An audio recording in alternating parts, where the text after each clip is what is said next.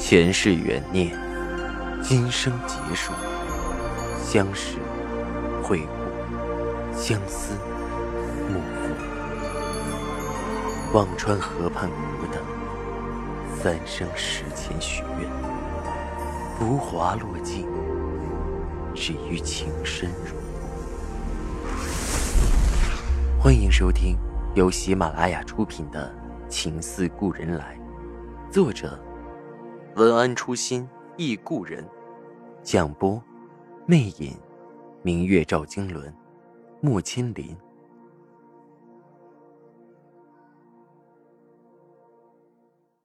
第九十四集，有了两年之约，杜恒的心稍稍舒缓些，药早已喝得反胃，杜恒现在闻到药味就泛酸，只好先把药停了。心里有所求，祭鬼神。杜恒现在逢初一十五必去扬州城的观音堂，拜拜送子观音，只求神佛能赐他个一男半女。锦葵如今只在老太太跟前服侍，刻意避开杜恒晨昏定省的时间。晚上赵世南回来的晚，向老太太请安时，便总能看到莞尔含笑的锦葵。起初还会寻常问候两句。后来隔三差五的见惯了，便也只向老太太请安，不再出声。赵老太太有时特意说句：“石南，我到里屋换件衫子，待会儿出来还有话同你讲。”只留下锦葵和赵世南在外间。赵世南坐在椅子上悠悠喝着茶，目光却从未曾看锦葵一眼。锦葵将酝酿许久的话说出。嗯，少爷生意可还是忙碌？赵世南唇际一勾，忙，没了知应。锦葵又笑问道：“听说程瑞锦如今成了夫人太太们家里必须备的传家料子呢？下人们也都传着，说程瑞锦已经是天下闻名了。”锦葵特意说着赵世南最为得意的事儿。本以为他会借此打开话匣子，赵石南却只是淡淡的嗯了一声，算是回答。锦葵绞尽脑汁，又问道：“少爷最近可去了顾家庄？”赵石南有些疲累，索性没有吭声。过了半晌，站到里屋的门口，沉声道：“母亲可还有吩咐？若是没有，儿子先回屋休息去了。”锦葵眼巴巴的等着回答的表情凝固了，从半分娇怯变成了丝丝失落。老太太里屋应声出来，温声说着：“锦葵在我身边服侍着极好，人又勤快，做事又机敏，只是没念过书，不识得几个字，有时念个书信单子都吃力。”你不如以后每天回来教他识识字，他聪明，学得快。老太太觉得，面对锦葵这样清丽的女子，若是给两人找个室友相处几日，锦葵又是七窍玲珑的讨喜，定是错不了。赵世南这次拒绝的彻底，声音几分清冷。若是学字，家中识文断字的不少，随便一个就可以来教。实在不行，家属的先生多给几块银元，专给他交一使的。我每日到家太晚，只想沉睡。母亲还是消了这个主意吧。赵石南也没顾及锦葵和下人都在场，没有什么情面的，便拒绝的毫无余地。老太太无法，只好叹气道：“唉，既如此，那就再说吧。”说罢，告退出去。景奎的心凉了下去。又进府已经三个月，从暮春到盛夏，眼看着夏末又至秋至，赵石南却始终连正眼都没看自己一眼。自己努力想好的话题，他都是哼哈嗯的结束。用心做他爱吃的点心甜羹，碍着老太太的面儿，也只是尝一口，说句不错了事。到底怎样才能走进这个人的心里？哪怕让他能好好看一眼。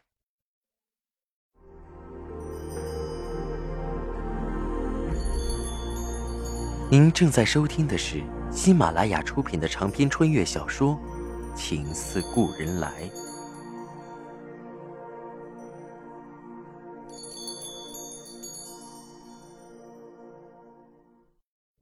眼看中秋将至，郑管事托人给锦葵捎了个口信，说是不行就回来吧，给你说了门亲事，中秋回来看看。锦葵的心焦急起来。爹娘着急，自己也着急，老太太也急，唯独赵世南不急。听到口信的那日，锦葵在屋里一宿没睡着，终于决定豁出去一次，成不成也要试试。再不试，只怕中秋就得回家做村里狗剩石头的媳妇了。第二日，赵世南依旧是七八点才回来，天色已暮，给老太太请安后，便要回去。锦葵也随后跟了出来。锦葵跟在赵世南身后落了半步的距离，忽然开口问道：“少爷，这几日跟着表少爷学了几个字，学会了写自己的名字。”赵石南没有吭声。老太太不在跟前，他连哼哈恩都懒得应付。少爷，我的名字是少奶奶起的，少奶奶一定读过很多书吧？锦葵用杜衡试探着，果然提起杜衡，赵石南的脸上终于露出了一丝温度，温声道：“是，他早先读的是私塾，后来上的新式女校。难怪呢，少奶奶说话总是出口成章的，就是说起少爷来，有时候说的话我都听不懂。”锦葵笑盈盈道。赵石南的心痒痒的，说我，他怎么说的？从老太太的后院回到杜恒的前院有几条路，一条是最直接的穿过庭院，还有条是绕过花园的假山亭台也可以回去。锦葵刻意在岔路口往前走了一点带着从假山那条路走去，而赵世南一心想听杜恒是怎么说自己的，便也不在意，跟着绕过去。少奶奶说少爷的话文绉绉的，我也学不来，觉得是会做生意、性格也好的意思。锦葵想着托辞，看赵世南不以为意，又说道：“少奶奶还说我原来的名字小鱼，鱼戏莲叶东东东什么的。少爷，这也是诗吗？”赵世南应着。西洲曲。想着杜衡在荷塘的时候还是眸光明媚、娇俏可人，如今却形如槁木，不禁眉头皱紧。说着，两人走到假山旁边，池中映着一弯新月。锦葵笑道：“哼 看着这景致，倒想起有句诗词：‘唯见新月吐蛾眉。’”这句诗，锦葵向表少爷学来的，不知道什么意思，只是想在赵石南面前用用，兴许还能让他上心。赵石南怔了一下，锦葵的一袭月白衣裙在月光下有些飘然的意味，再吟上思乡的诗：“不见乡书传雁足，唯见新月渡蛾眉。”还真不像那个乡下丫头了。不禁微微愣神，你是想家了？这诗是想家的。锦葵愣住了，忙说道：“不是，不是。”画虎不成反类犬。锦葵有些懊恼。赵石南抽抽嘴角，看向月亮，纵然苦心孤诣，怎比得上浑然天成？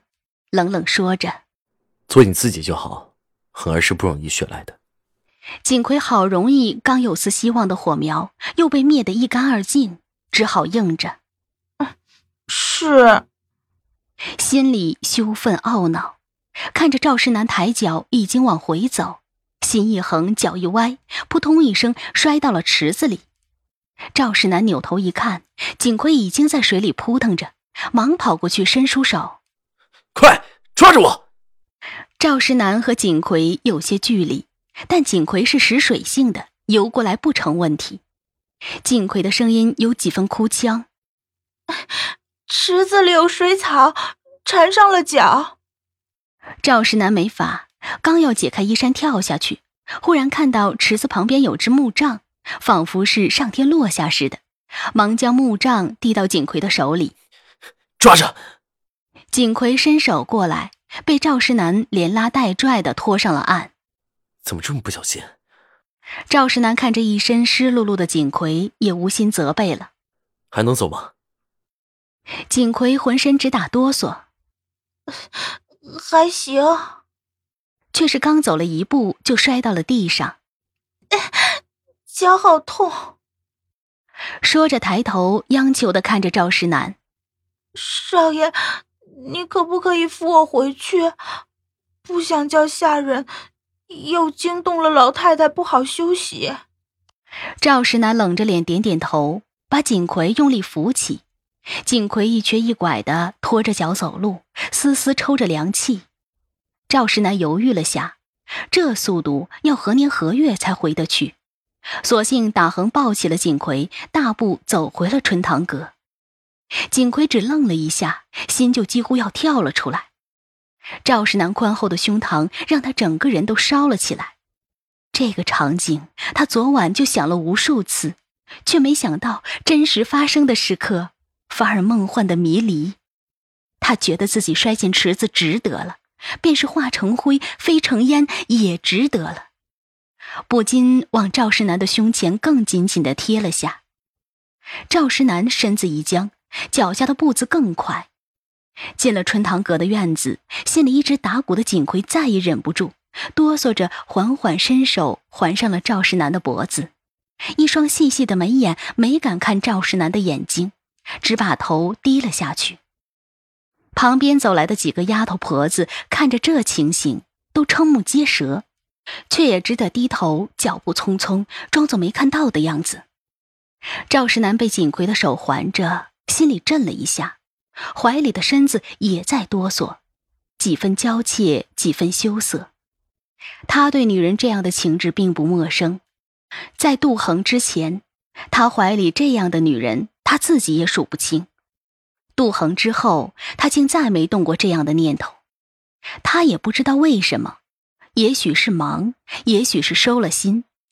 如今又是温香软玉入怀，他的感觉却并不美好。锦葵一身的水，弄得自己身上也湿漉漉的，像被蛇窜过似的。他不禁皱起了眉，轻咳了一声。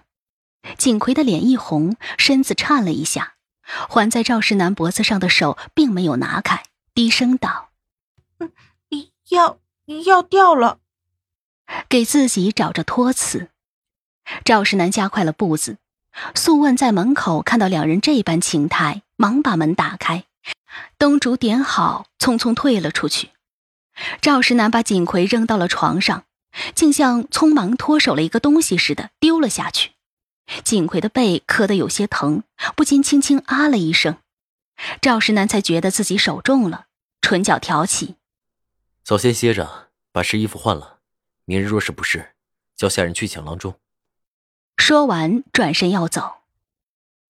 赵石南不过几句顺口的话。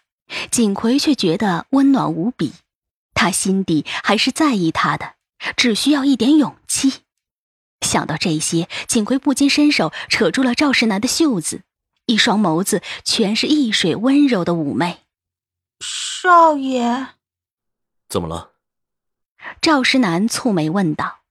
熟悉女人的赵世南对锦葵的暗示心中明了，却并不想回应。按理，锦葵的模样是出挑的，接受这样的女人并不是件难事。但是这个女人心思太机敏，赵世南一晚上都被她牵着走，不是他看不出来，只是好奇最后他会怎样。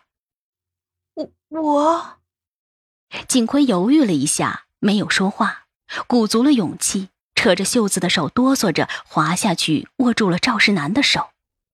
那一刻，他的脑子一片空白。这辈子就这么豁出去一次吧。赵世南的心猛地跳了一下，悠悠的烛火，一个对他满怀情意的女人。他忽然勾唇笑了，狭长的眸子眯了起来。这么想跟我？景葵还没见过这样的赵世南，这是赵世南在风月场上惯有的轻佻表情，许久没用了。此时赵世南无意识的做了这个情态，却让景葵脸颊发烫，目光迷离，微微点着头。喜欢我什么？赵石南的眸中忽然闪过一丝凛冽。我，我。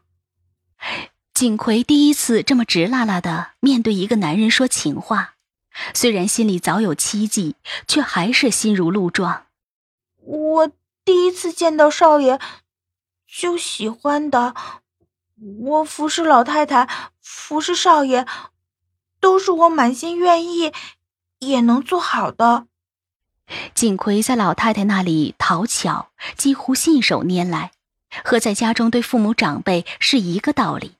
捧着些，关心些，自然没错了。但对赵石南，他只能一点点的试探他爱听什么。能做好？哼！赵石南哼了一声，勾起唇角，淡淡道：“今晚先做好，让我瞧瞧。”说完，用力甩开锦葵的手，走了出去。锦葵听到这句话，心里像击了鼓似的。赵石南这话是什么意思？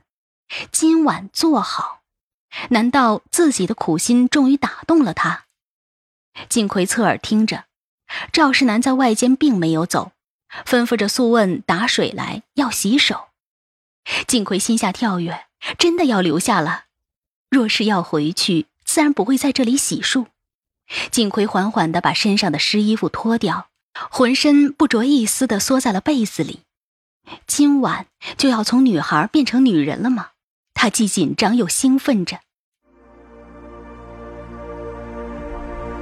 听众朋友，您刚刚收听到的是喜马拉雅出品的长篇穿越小说《情似故人来》，作者文安初心忆故人，播讲魅影，明月照经纶，莫千林。更多精彩有声书，尽在喜马拉雅。